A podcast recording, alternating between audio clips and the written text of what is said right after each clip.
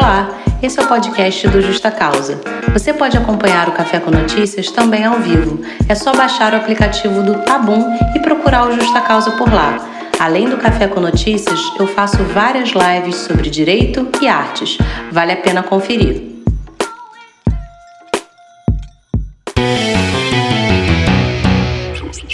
Olá, pessoal, muito bom dia.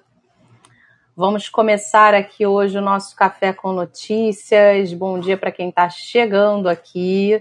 Eu sou a Beta Araújo, deixa eu ajeitar aqui a câmera. Pronto. Primeira notícia do dia ligada à política. A gente vai falar sobre o Belo. Belo provavelmente, possivelmente, vai estar aí filiado ao PL. Então, o que, que aconteceu? Depois dele receber um convite do Partido Liberal, ele anunciou a filiação e disse que pretende concorrer a um cargo de deputado federal pela legenda. Ele já havia se apresentado em festas de, por exemplo, o governador do Rio de Janeiro, Cláudio Castro, e de Rodrigo Bacelar, que é ex-secretário de governo, os dois do PL. Isso não agradou muito a alguns bolsonaristas porque tiveram justificativa de que Belo já havia sido preso aí é, algumas vezes. E a gente precisa falar sobre isso, né? É, eu nem vou entrar no mérito de Belo ter entrado, ter se filiado no PL, né? Porque realmente é uma decepção. Mas eu vou falar mais sobre essa questão, né? Ah, não gostaria que ele fosse do meu partido porque ele já foi preso. Isso é como a sociedade realmente trata um egresso, né? Uma pessoa que já foi do sistema. Aqui a gente está falando de política, mas isso acontece em várias áreas, né? Quando uma pessoa é presa, é condenada, cumpre a sua pena, ela já zerou a sua dívida com a sociedade. E ainda assim ela não é bem vista e bem quista nos lugares. Eu posso dar, por exemplo, é, a questão do emprego, a dificuldade que uma pessoa que já foi, já passou pelo sistema tem de conseguir um trabalho, ou seja, de retomar, de ressocializar-se, né? Afinal, uma das, uma das funções da pena seria essa, né? A ressocialização, a reeducação daquela pessoa para que ela seja reinserida novamente à sociedade. E isso na prática não acontece, né? Vamos para um outro caso que eu achei também muito importante, também fala de direito, do caso Henri.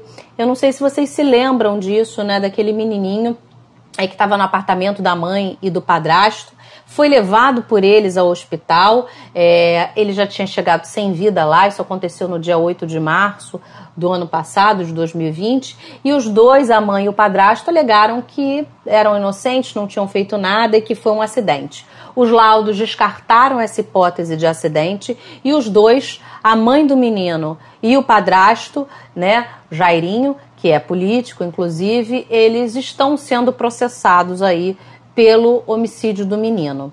E aí a justiça essa semana ela substituiu a prisão preventiva dessa mulher por uma medida cautelar, né? A prisão preventiva no direito, ela é decretada na última hipótese.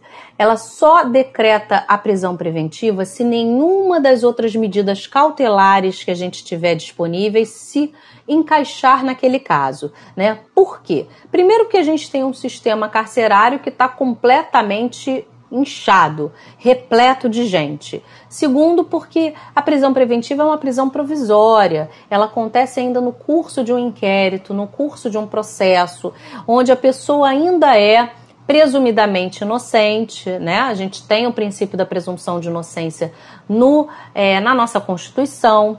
Então, para você decretar uma preventiva, precisa ter é, esgotado todas as possibilidades de você decretar uma cautelar.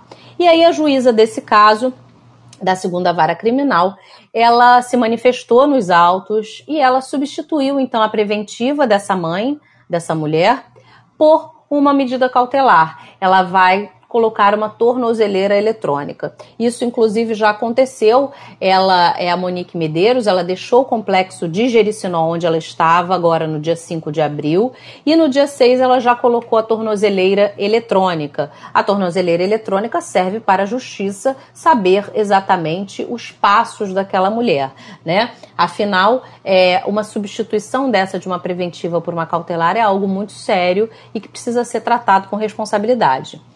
O que, que aconteceu?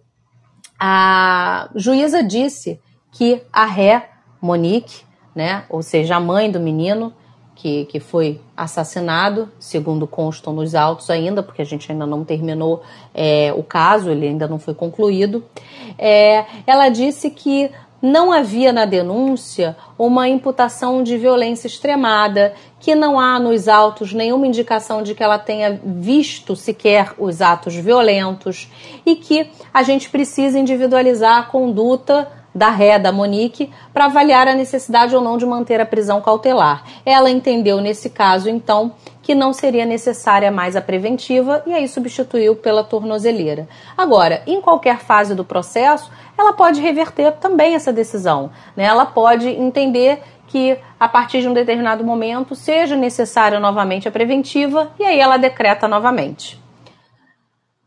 A nossa notícia número 3 é sobre o Congresso Nacional que promulga uma emenda com anistia, com anistia a partir do que descumpriu cotas de mulheres e negros. O Congresso promulgou em sessão solene nessa terça-feira, nesse, nesse dia 5 de abril, uma emenda constitucional que livra de punições os partidos que descumpriram a cota mínima de recursos para candidaturas de mulheres e de pessoas negras nas eleições passadas. O que, que, tinha acontecido? Em 2018, o STF ele derrubou um teto que era estabelecido pelo Congresso três anos antes de 15% de recursos para campanhas de mulheres.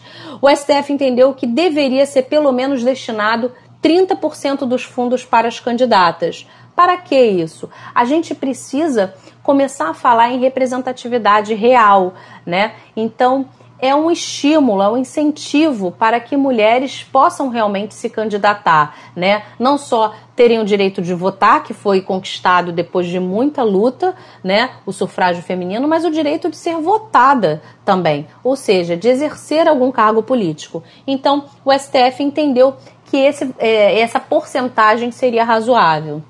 No ano seguinte, veio a lei dos partidos e ela previu que pelo menos 5% do fundo partidário deveria ser destinado à criação e manutenção de programas de promoção e difusão da participação política das mulheres. Ou seja, tudo se encaminhando para que de fato ocorra uma representatividade.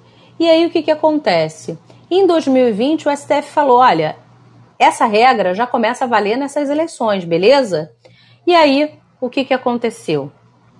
O texto promulgado nessa terça-feira, dia 5 de abril, determinou que não serão aplicadas nenhuma espécie de sanção, inclusive de devolução de valores, multa ou suspensão do fundo partidário para os partidos que não cumpriram essa cota mínima, essa cota mínima que já tinha sido estabelecida, né, a cota mínima de recursos.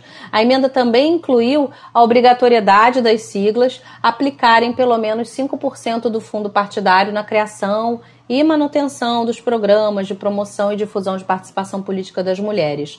Então, a gente tem um avanço, aí depois um retrocesso e aí agora avança novamente, né? É importante que se tenha, pelo menos por enquanto, enquanto a gente não tem uma igualdade é, material ali nos partidos políticos, que se realmente obedeça, que se cumpra uma regra dessa importante, para que a gente tenha uma política é, consciente, na verdade. Bom, a próxima notícia, ainda, né, é, girando em torno de política, é de um deputado, mais uma vez, né, do PL, sempre o PL. É impressionante. Frederico Ávila, que protocola um projeto de lei que proíbe o uso de linguagem neutra ou qualquer outra forma de ortografia ou linguagem que modifique a norma culta portuguesa, tanto em escolas públicas como privadas no estado de São Paulo, né? Ele é de lá. E aí a consequência para o descumprimento desta determinação seria uma multa que gira em torno de R$ 4.795 por aluno matriculado. Esse é o projeto de lei 174 de 2022. Já foram protocolados outros projetos nesse sentido, ou seja, anteriores a esse desse deputado. Isso não é uma novidade. Algumas pessoas elas vão realmente contra é, qualquer tipo de uso da linguagem neutra, né, defendendo a, a, aplicação do português é, clássico, enfim. E eu acredito que é importante para que a gente tenha uma sociedade inclusiva, a gente entender que a língua é algo que é mutável e que ela vai mudando de acordo com a nossa sociedade, né? Isso não quer dizer que a, a língua portuguesa será desrespeitada, muito pelo contrário, ela vai sofrer ali as modificações ao longo do processo realmente.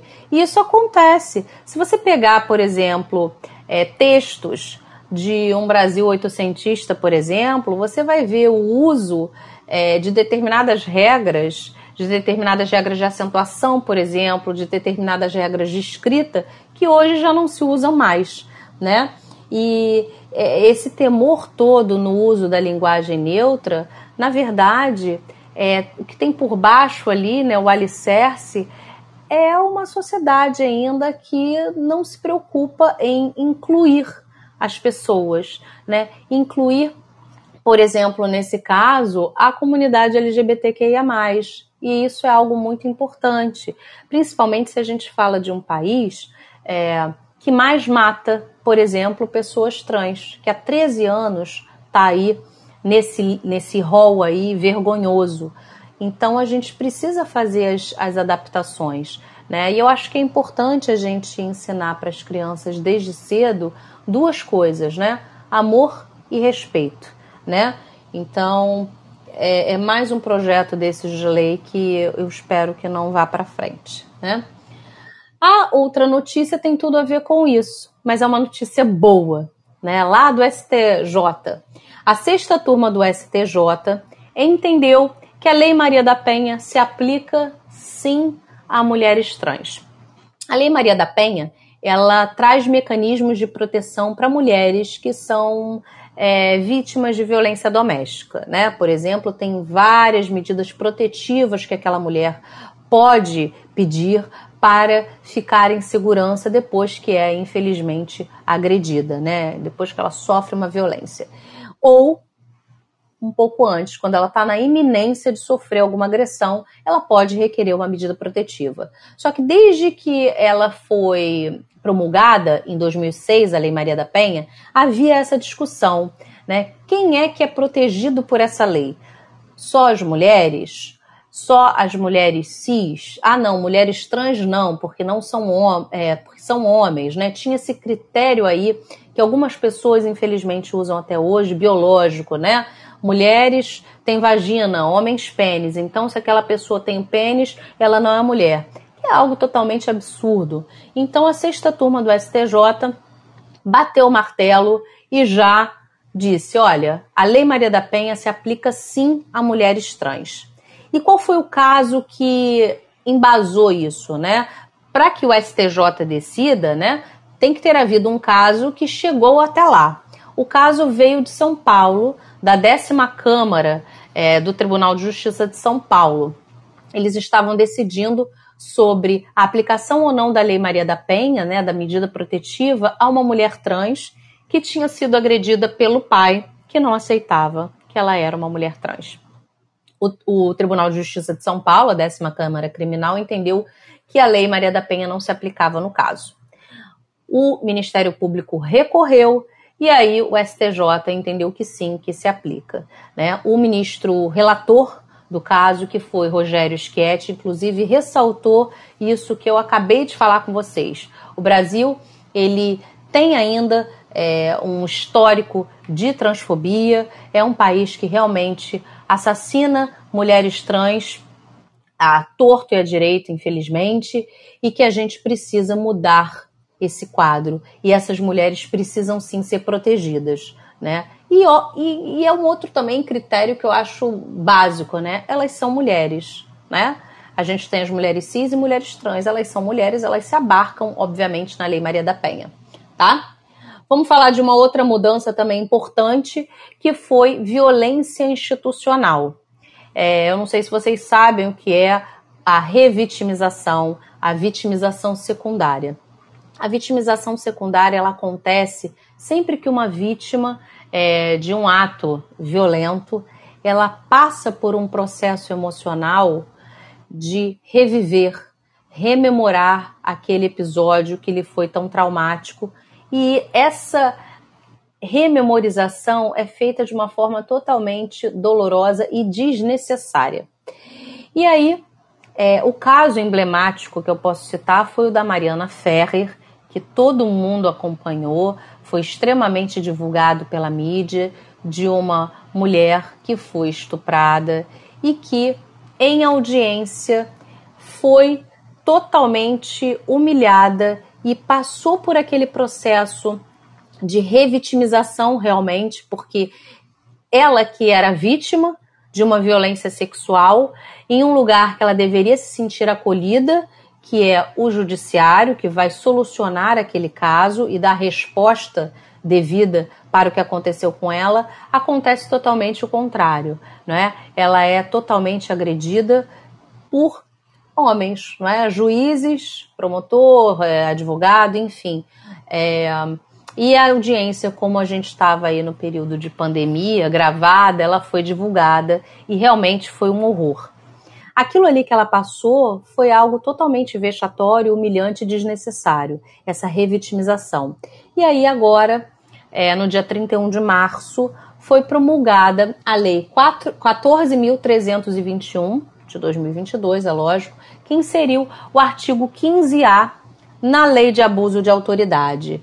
E aí, esse artigo 15A dispõe o seguinte: submeter a vítima de infração penal ou testemunha de crimes violentos a procedimentos desnecessários, repetitivos ou invasivos que a leve a reviver sem estrita necessidade.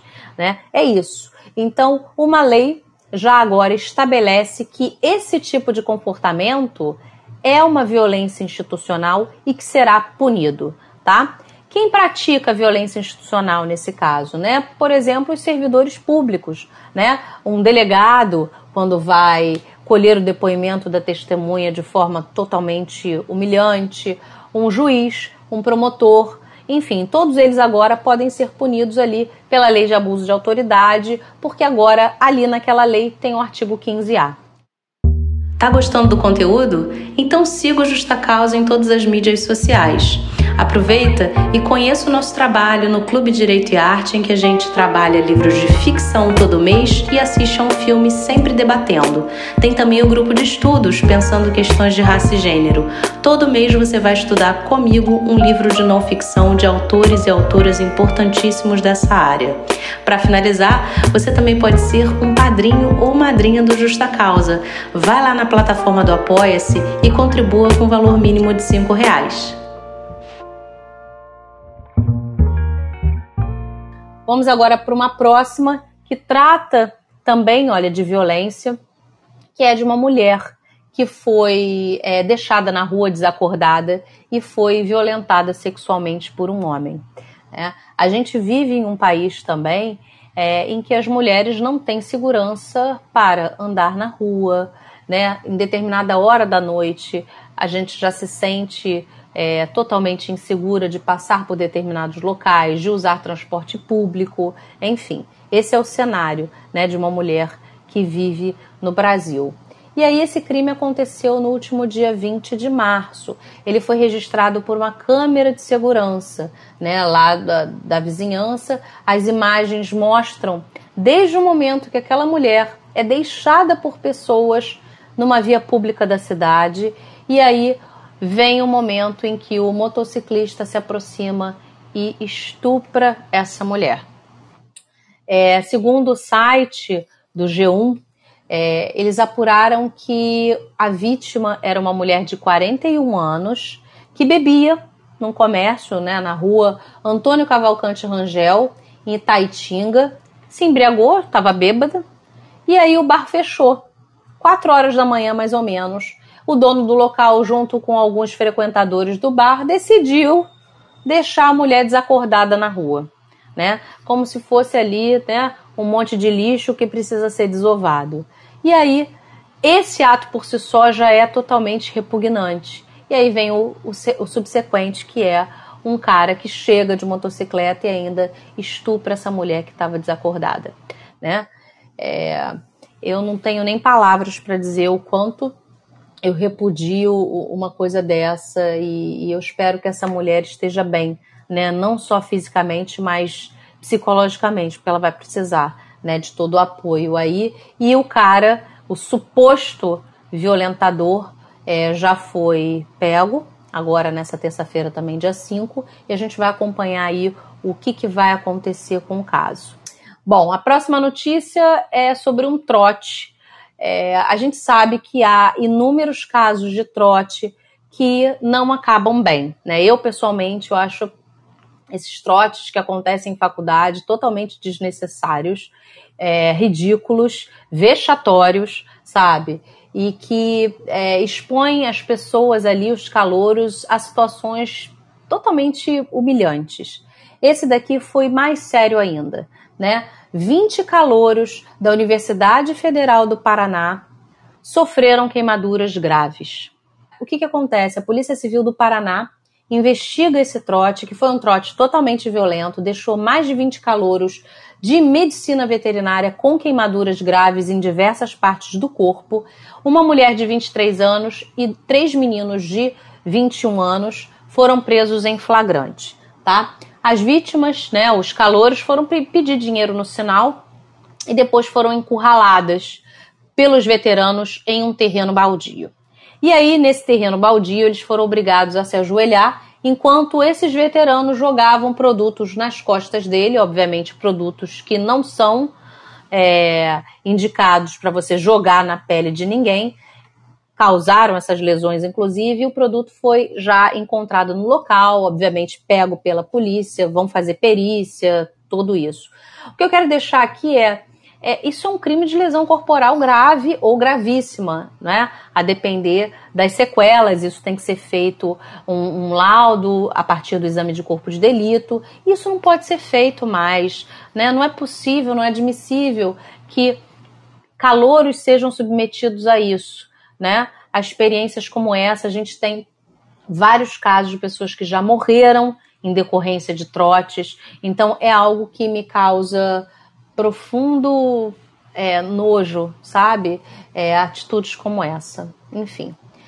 Vamos agora falar sobre algumas datas importantes da semana, né? Eu vou começar pelo primeiro de abril, né? Ele foi instituído é, pelo calendário gregoriano em 1582 porque quando a gente teve essa mudança de calendário, é, os franceses não gostaram de 1 de janeiro passar a ser o primeiro dia do ano. Não gostaram e aí passaram a ser zombados por outras pessoas e eles ganhavam convites né, para festas que não existiam. E aí começou-se ali aquela cultura né, do 1 de abril, né, do dia da mentira. Aqui no Brasil, começou aí a ser instituído por volta de 1828, com um jornal mineiro chamado A Mentira. Na primeira edição do jornal, no dia 1 de abril, foi colocada a notícia de morte de Dom Pedro I ali na capa do jornal, que não tinha acontecido. Então, começou-se ali também a ideia do Dia da Mentira, né? Que nos Estados Unidos, por exemplo, é chamado de April Fool's Day. No dia 2 de abril, a gente teve o Dia Mundial de Conscientização do Autismo. Isso é muito importante. É, a gente tem leis protetivas aqui no Brasil. Uma delas, por exemplo, é a Lei Berenice Piana, que vai trazer a política nacional de proteção de direitos das pessoas autistas. Né? Autismo não é doença e ainda é visto como doença. Então a gente precisa nos conscientizar em primeiro lugar, e conscientizar as outras pessoas. Por exemplo, autistas têm diversos direitos, por exemplo, vagas e filas preferenciais. não é? Eles não são pessoas com deficiência, né, PCD, mas eles, por essa lei, eles são equiparados a PCDs para que tenham devidas proteções legais. Então, uma dessas equiparações é o direito a filas e vagas preferenciais. E a gente precisa respeitar e, e se vir alguma situação de preconceito, de discriminação, de agressão, intervir. Vamos lá, dia 4 de abril, vamos falar de música, que eu adoro pessoalmente e sempre trago aqui para o Justa Causa. No dia 4 de abril é um dia bem, bem importante aí para a música, né? É, nascia Cazuza em 1958, né? E ao mesmo tempo também é, nascia em 1928 a Maya Angelou. Se você não conhece essa escritora, essa poeta, procure conhecer os trabalhos dela. Um deles é bastante importante, eu sei porque os pássaros cantam na gaiola. É uma escrita extremamente potente, uma mulher negra é, escrevendo sobre é, questões né, que, que ela viveu e que precisam ser faladas ainda. Né? Ela é maravilhosa, tem um documentário muito bom é, que está disponível nas plataformas é, do streaming que vale a pena você assistir. E também nasceu em 65 o Robert Downey Jr., que é aí o conhecido mais como Homem de Ferro, mas que fez trabalhos maravilhosos no cinema como Chaplin, né? Bom, nesse mesmo dia aí, dia 4 de abril, nasceram também duas mulheres maravilhosas da música. Em 72 a Jill Scott e em 73 Kelly Price. Se você não conhece a Jill Scott e a Kelly Price, procure também nas plataformas, porque o som delas é muito, muito bom. No dia 5 de abril, nasceram dois ícones do cinema, do cinema antigo, na verdade, né? Daquela época de ouro lá de Hollywood.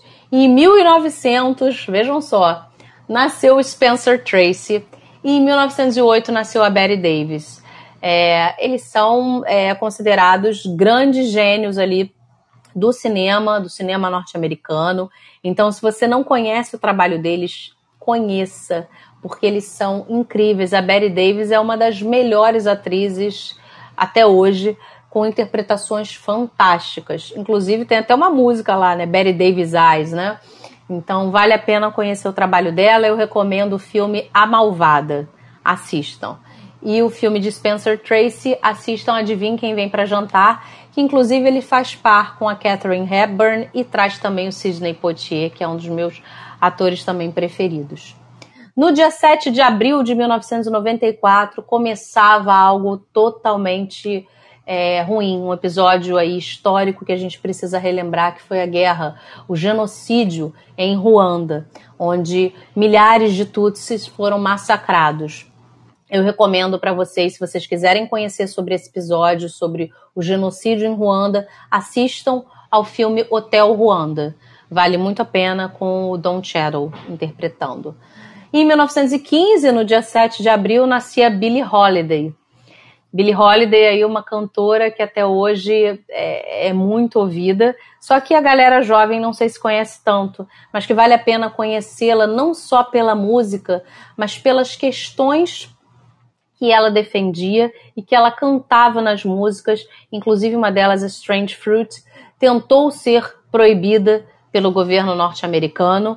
E aí eu recomendo que vocês assistam ao filme Estados Unidos contra Billie Holiday, que está disponível também nas plataformas e a atriz que a interpretou, inclusive, ganhou o Oscar. Vale muito a pena vocês conhecerem. Em 1938 nascia Freddie Hubbard. Em 39 o diretor Coppola e em 64 Russell Crowe. Então, vocês vejam que no dia 7 de abril a gente teve quatro artistas aí fantásticos nascendo, vindo ao mundo, cada um em um ano, né? Ah, Michael Jackson é um dos ícones pop, né, Isabela? Você tá numa época muito boa, porque esse cara aí, ele foi e ele é ainda muito admirado, né? É só o rei do pop, ele, nada mais. E no dia 8 de abril eu trago a data aí, porque foi o aniversário, é o aniversário, na verdade, da Robin Wright. Né? Ela nasceu em 1966. Se você não a conhece, é, assista aí a série que ela faz, é, que ela interpreta muitíssimo bem. Ela é maravilhosa, uma grande atriz que teve mais um reconhecimento já mais velha, né? Mas ela atua desde mais nova aí, né? Desde acho que desde que ela é adolescente ela está nas telas, mas ela ganhou aí uma projeção enorme. Depois do Forrest Gump, que ela interpretou, né, junto com o Tom Hanks, mas quando ela, ela fez aí também essa série é, sensacional que trata de política, ela ganhou uma projeção enorme ela começou a, ali, naquele caso, a se manifestar porque ela estava ganhando um salário menor do que o companheiro dela de cena, né? E ela interpretava ela fazia o mesmo, os mesmos papéis ali do cara, né? Ela era a atriz principal, assim como ele, o ator principal. Então, por que ela ganharia menos, né, para fazer a série? Então, é, começou-se um movimento muito importante também ali na indústria do cinema, né, na indústria ali do, do norte-americana quanto a isso, né? Igualdade salarial para os atores e atrizes. Isso é muito importante né? E que depois, obviamente, a gente precisa pensar trabalhando a interseccionalidade, né? Mulheres negras também recebendo o mesmo valor que as mulheres brancas, recebendo os mesmos valores que os homens ali brancos, né? Quando elas interpretam papéis, né? Por exemplo, de atriz é, principal num filme. Né? Não tem motivo, razão pela qual ela vai ganhar menos do que um homem ali naquela mesma condição, né? Então seria a equidade salarial. E é isso, gente. Com isso, encerramos aí o nosso Café com Notícias de hoje, de forma sempre objetiva, para vocês ficarem atualizados das notícias da semana. Hoje a gente falou bastante de política e de direito, né, que foi o que é, mais é, veio aí nessa semana para mim coisas importantes. E eu sempre trago também os acontecimentos históricos da semana para vocês ficarem ligados e ligadas. Se vocês quiserem falar comigo, é só vocês irem lá no Instagram, justa.causa, e trocarem uma ideia comigo no direct. Vocês podem também ouvir o Justa Causa no podcast, no YouTube e agora também no TikTok. Muito obrigada para você que assistiu até o final. Ativa o sininho porque você vai receber todas as notificações de quando tiver um episódio novo por aqui pelo Justa Causa. Até lá!